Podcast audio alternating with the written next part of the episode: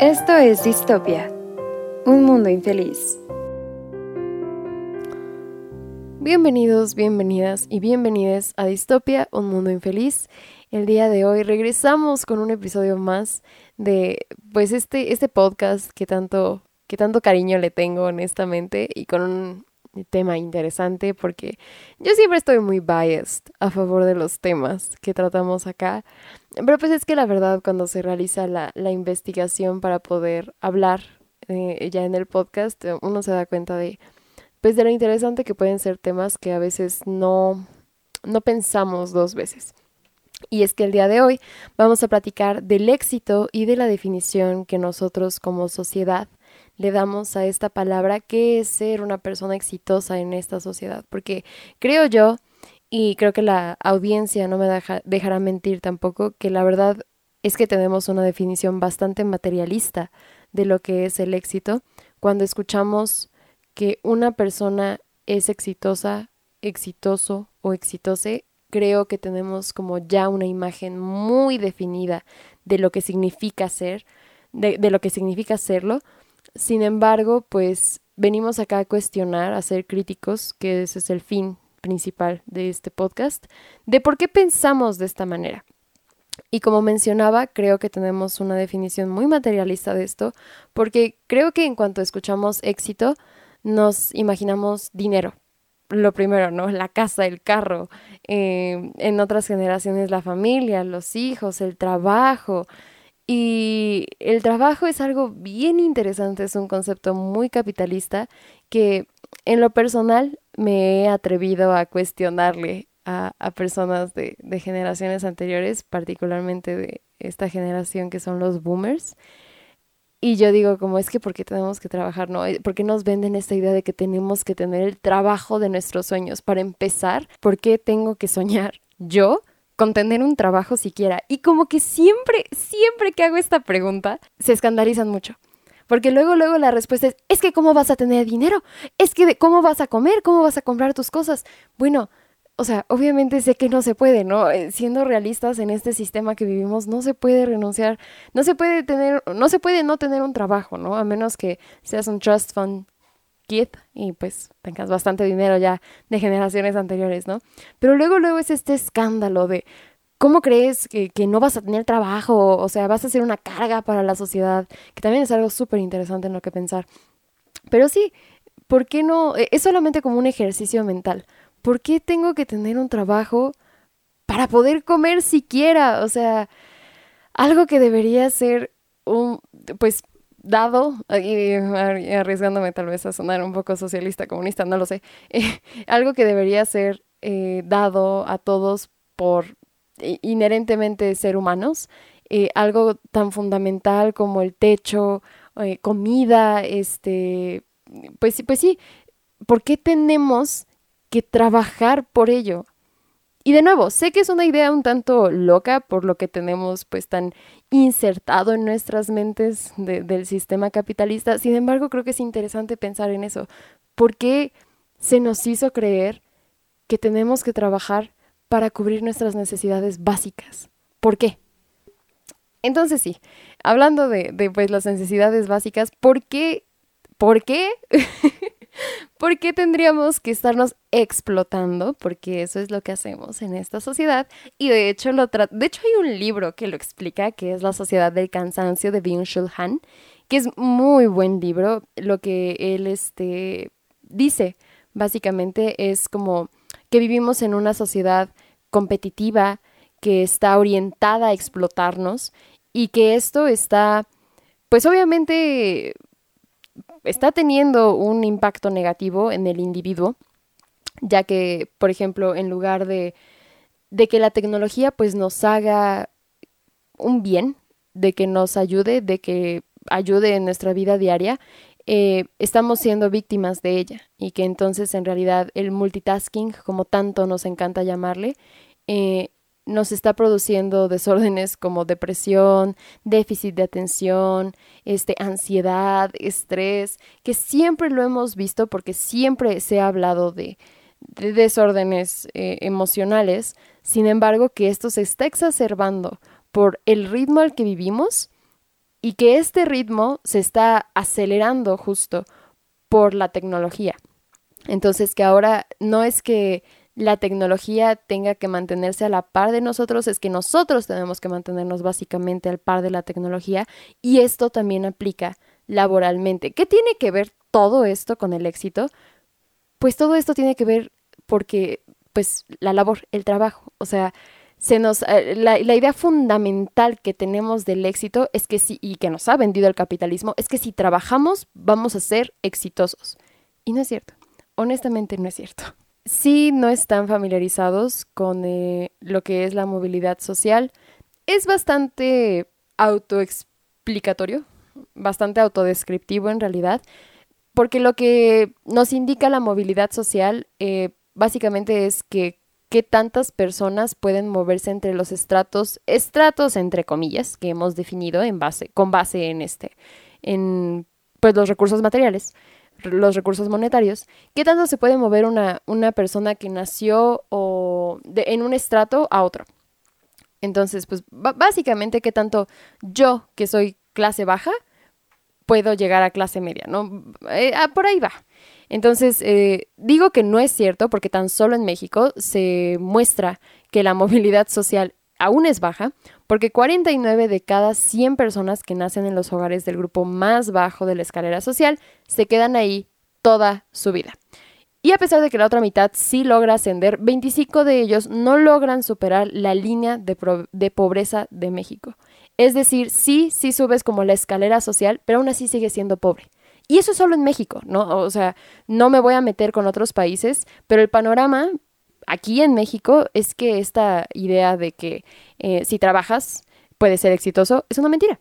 Porque el mes pasado, ni siquiera hace dos semanas, el 28 de abril, se reportó una súper buena noticia eh, de que la tasa de desempleo en México caía a un 3.5% y que ese era su menor nivel en más de dos años. Entonces, considerando que, que no hay muchas personas desempleadas en México, ¿por qué no existe tanta movilidad social como se esperaría, ¿no? En una, en una sociedad como lo es la mexicana, en la que tantos trabajan, supuestamente, según, según las cifras este, del INEGI, ¿por qué no estamos viendo mayor movilidad social? Y es que esta idea entonces de que el trabajo, el éxito, el dinero, etcétera, están todos relacionados, no es cierta. Tan solo, tan solo desde que tenemos a una persona como Elon Musk, o como um, Jeff Bezos, que, que, pueden amasar una fortuna. Obviamente no puedes, no, no, no, no es parejo para todos los demás. Desde el momento en el que tienes magnates que pueden tener esta cantidad de dinero, no puedes hablar de que trabajando vas a conseguir el éxito y que el éxito es igual a dinero, porque no hay recursos para todos. No es como que podamos imprimir más dinero, no es como que podamos producir más dinero porque inflación, bla, bla, bla. Entonces, todos estos, todo este trillón, que hasta voy a buscar la cifra exacta. ok, 140.6 billones de dólares hasta el año de 2022 es el net worth de Jeff Bezos, que sí, por supuesto, no significa que lo tenga en liquid assets, que no, no es líquido, es obviamente juntando todo su capital y bla, bla, bla, y acciones, y etcétera, pero 140.6 billones, 140.6 billones de dólares, billones. Somos, somos, ocho, somos casi 8 billones de, de personas en, en el planeta. Nos tocaría de a 20 dólares a cada uno, básicamente. Bueno, somos entre 7 y 8, entonces nos tocaría entre, entre 15 y 20. E, eso, todo lo que tiene amasado Jeff Bezos. Es que creo que no, no basta um, el, el mencionar la cifra como para darnos cuenta de veras de la locura que es lo que tiene amasado este tipo. Pero bueno, ahí lo consideramos exitoso.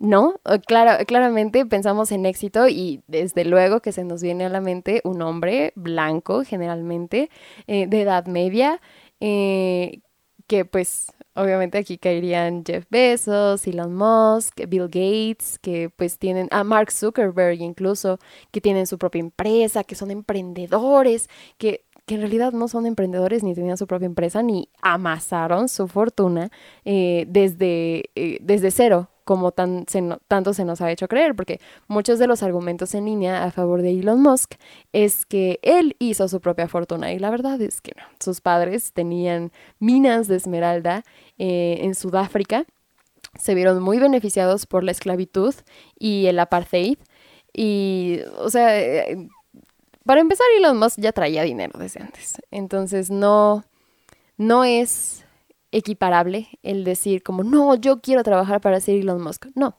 no se puede. Es imposible. Aquí también viene el fanatismo que tenemos como sociedad, eh, el de adorar a estos billonarios, a estos magnates, porque los admiramos, porque pensamos que podemos llegar a ser como ellos y la verdad es que no. Y creo que esto también se ha exacerbado eh, en la economía por el trickle down economics o la teoría del trickle down, que básicamente dice que no deberíamos eh, poner impuestos, imponer impuestos a corporaciones y a, pues básicamente la clase rica, porque todo esto va a derramarse, digamos, hacia, la, hacia el resto de la escalera, ¿no? Hacia el resto de la sociedad, mm, que es una mentira. Entonces, este, se ha criticado mucho también, eh, pues, e, esta que, que, se siga pensando de esta manera, porque si le pusieran impuestos, valga la redundancia, a empresas tan grandes como lo son Tesla, como lo son Amazon, pagarían cifras muy importantes que realmente podrían hacer una diferencia dentro de los gobiernos de, de los este, países que, en los que se desarrollan. Sin embargo, se, les perdona básicamente, eh, se les omite, se les da omisión a, a estas personas tan ricas y, pues solamente estamos fomentando que se vuelvan más ricas. Entonces ahí entra ahí también lo de que el rico más rico, el rico se hace más rico y el pobre se hace más pobre. Y es cierto. Pero bueno, ¿a, qué quiero llegar con todo esto? Volvíamos de nuevo a la definición de éxito. ¿Qué es ser una persona exitosa? Tener dinero, tener casa, tener carro propio, tener una familia, casarse, tener hijos, o sea, ¿qué implica? Creo, creo más que nada para nuestra generación lo de la familia y la casa, eh, la casa, lo de la familia, los hijos y el matrimonio ya no es tan fundamental para considerarnos exitosos. Sin embargo, lo del dinero, lo de la casa propia, lo del auto propio, sí lo son. Y es que vuelvo a lo mismo, tenemos una definición muy materialista de lo que es el ser exitoso y estamos sacrificando nuestro cuerpo eh, por conseguir una idea que se nos ha vendido que finalmente lo único que hace es seguir pues beneficiando a los ricos. Entonces, ¿por, qué trato todo esto? No? Porque es como una cadena. Todo empieza desde la idea de que todos podemos ser un Elon Musk o un Jeff Bezos, que sabemos que no, porque ya sabemos cuánto dinero supuestamente, eh, en, en cuánto dinero está evaluado Jeff Bezos y no todos con ocho, los casi 8 billones de personas que somos en este mundo, no todos podemos aspirar a eso. Entonces, empieza desde que si tú trabajas vas a ser exitoso. Si trabajas lo suficiente, si te vendes y te explotas lo suficiente por suficientes años de tu vida, podrás descansar al final. No antes porque obviamente pues la jubilación llega a los 65, 60 años cuando ya no le somos útiles al, al sistema, ¿no? Cuando ya nos masticó, nos digirió y ya nos escupió después. ¿Digirió? ¿Digirió? digirió. Vamos a buscarlo. Digirió.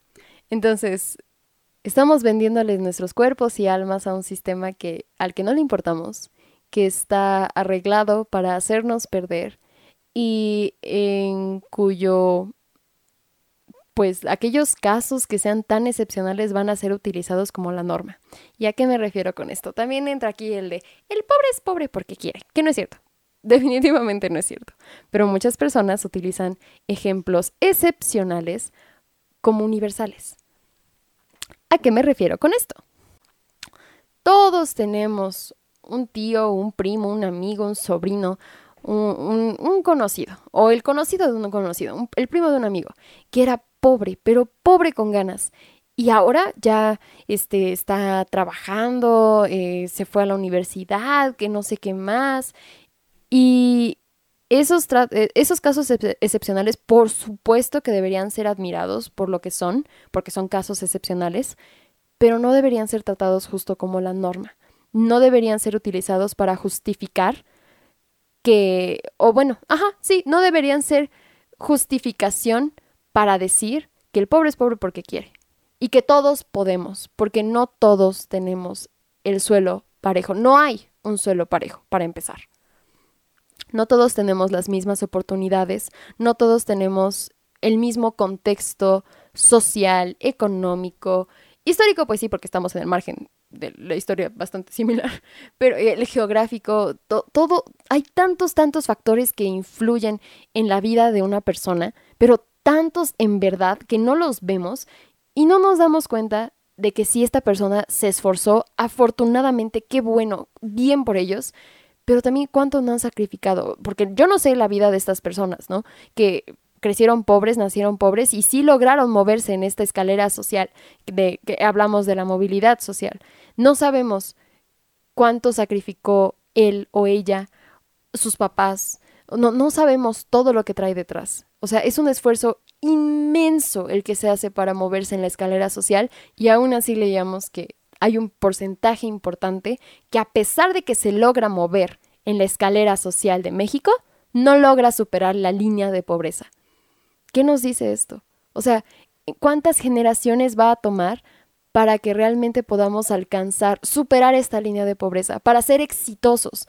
¿Qué tanto tenemos que sacrificarnos nosotros en cuerpo y alma y tiempo y relaciones interpersonales para ser exitosos. O sea, ¿qué es el éxito en realidad? ¿Y por qué creemos que es sinónimo de dinero? ¿Y por qué el dinero nos podría traer la felicidad? Que todos dicen que no, el dinero no trae la felicidad. No, pero bueno, a todos nos gustaría llorar más en un Lamborghini que en una bicicleta, por supuesto, ¿no? Entonces, ¿por qué tenemos esta, esta idea tan materialista de el éxito?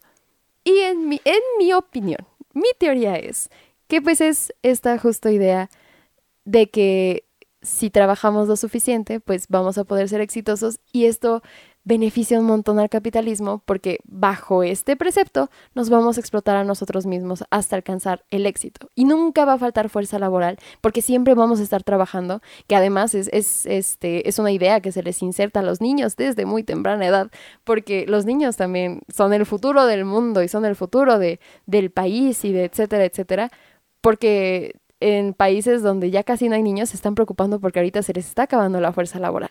Entonces es triste ver lo mucho que los engranes del mundo giran gracias al dinero. Es triste, es...